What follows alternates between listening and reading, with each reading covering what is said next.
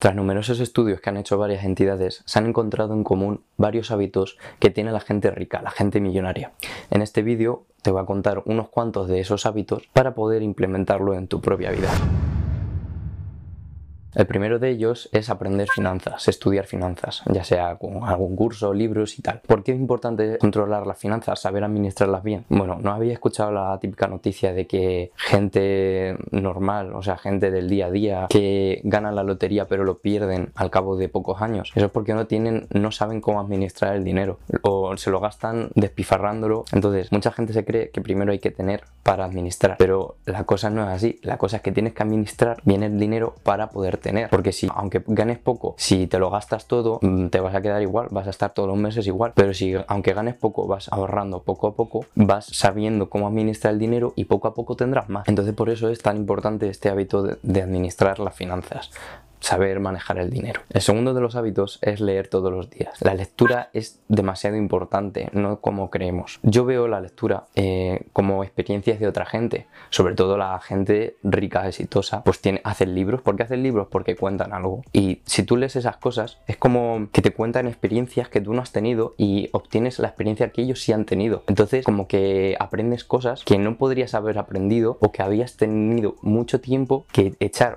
bastante tiempo para aprender lo mismo que ellos te cuentan en un libro que a lo mejor te lees en un mes o menos. Entonces, es muy importante leer. Hay gente que lee un libro al mes, hay gente que lee un libro a la semana y hay gente que lee un libro al día. Ah, los hay, hay de todos los tipos, pero lo importante es leer, tener el hábito. Poco a poco leer mmm, poquitas páginas todos los días y van a hacer que poco a poco vayas leyendo libros y archivando libros, archivando libros. Cada semana, a lo mejor cada mes, yo cada mes me abro a lo mejor un libro, pues cada mes archivo libros. Y cuando lleve dos o tres años, llevo 36 libros y eso son experiencias que te escribe el autor y tú vas aprendiendo. Y eso no te sirve para no es decir no te va a servir para nada. Claro que te sirve porque son experiencias que tú no has tenido y que otra gente sí ha tenido y te la está contando. O sea que vas a llevar una ventaja bastante grande respecto a si no te estuvieras leyendo nada. Entonces leer es muy importante.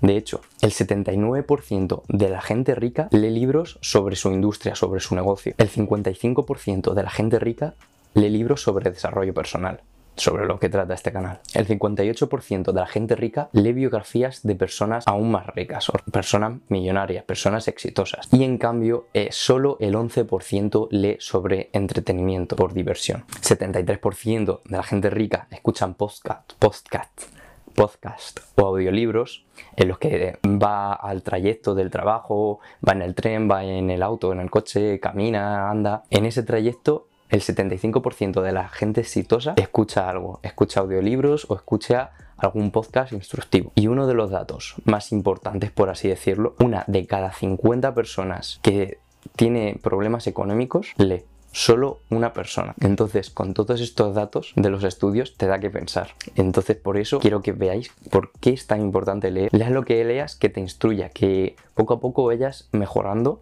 en ese ámbito de la lectura. Hábito 3. Controla tus emociones.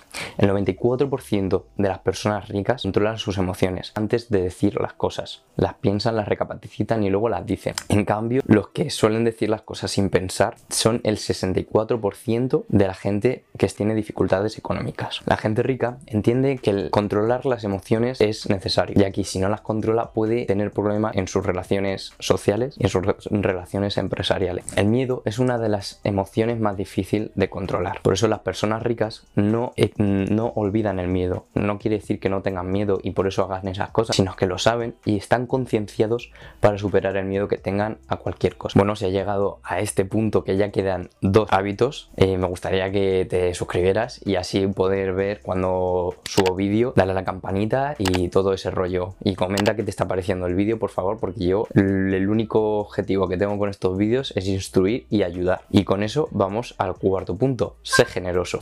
Las personas que tienen abundancia económica se dedican a aportar valor, para ayudar a otros, para instruirlos. Todo lo que saben lo comparten para porque a lo mejor algo que sabe él que lo tiene súper asumido a otro le puede servir de gran ayuda para cambiar algo en su vida. Por eso siempre aportan valor. Son generosos con lo que saben y lo comparten a los demás. Sea escribiendo un libro haciendo una conferencia o ahora mismo en las redes sociales. La gente verdaderamente abundante no tiene miedo a compartir lo que sabe. Y el quinto y el penúltimo punto porque hay un pequeño hábito por así decirlo que lo he implementado yo que lo veo bastante importante, es el de deja de procrastinar. Todo el día estamos constantemente con el móvil, estamos constantemente haciendo cosas que no nos aportan nada, que si viendo la tele, que si metiéndonos en YouTube y ver un vídeo de los piscineros o de tal, que cual, son diversión, a mí me divierten, me gusta ver esos tipos de vídeos, pero no es recomendable verlos todo el tiempo, todo el tiempo de tu día, porque es día como desaprovechado. Por eso yo, y por eso el punto este, eh, lo que trata es hacer al principio del día una lista de tareas que quieres, con, que quieres completar eh, al final del día, o sea, que quieres hacer en ese mismo día.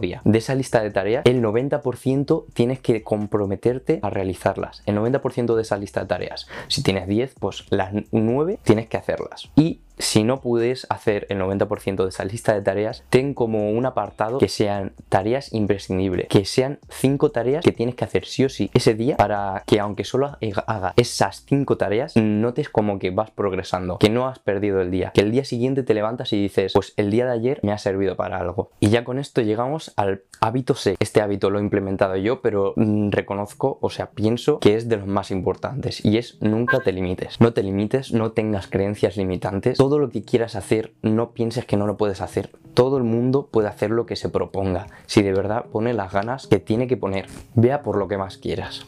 Casi el 90% de la gente exitosa, la gente rica, atribuye su éxito a sus creencias. Y quiero que os quedéis con esta frase. Si quiero ser un gran empresario mañana, tengo que actuar hoy como si lo fuera. Bueno chicos, hasta aquí el vídeo, espero que os haya gustado mucho, la verdad es que a mí me ha gustado mucho grabarlo, este tema de los hábitos de la gente exitosa siempre me, me gusta. Comentar abajo en los comentarios si creéis que me ha faltado alguno que conozcáis para poder incluirlo en otro vídeo si hago uno de estos en un futuro. Y nada, si os ha gustado os pido que le deis like y que os suscribáis para saber cuándo subo vídeo. Tengo pensado subir uno a la semana, si llevo muy bien y quiero mm, subir alguno más, dos a la semana.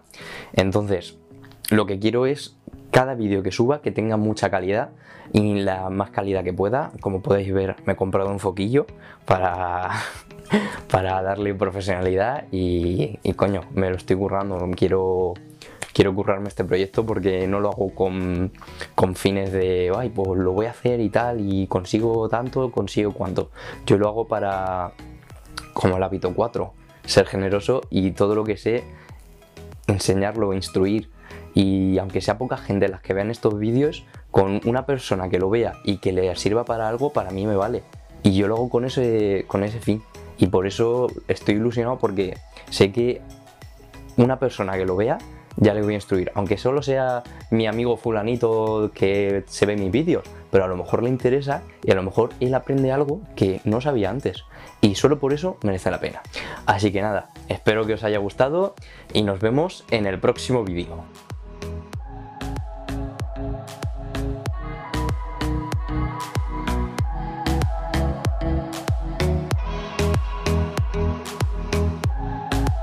Qué calor sin el aire.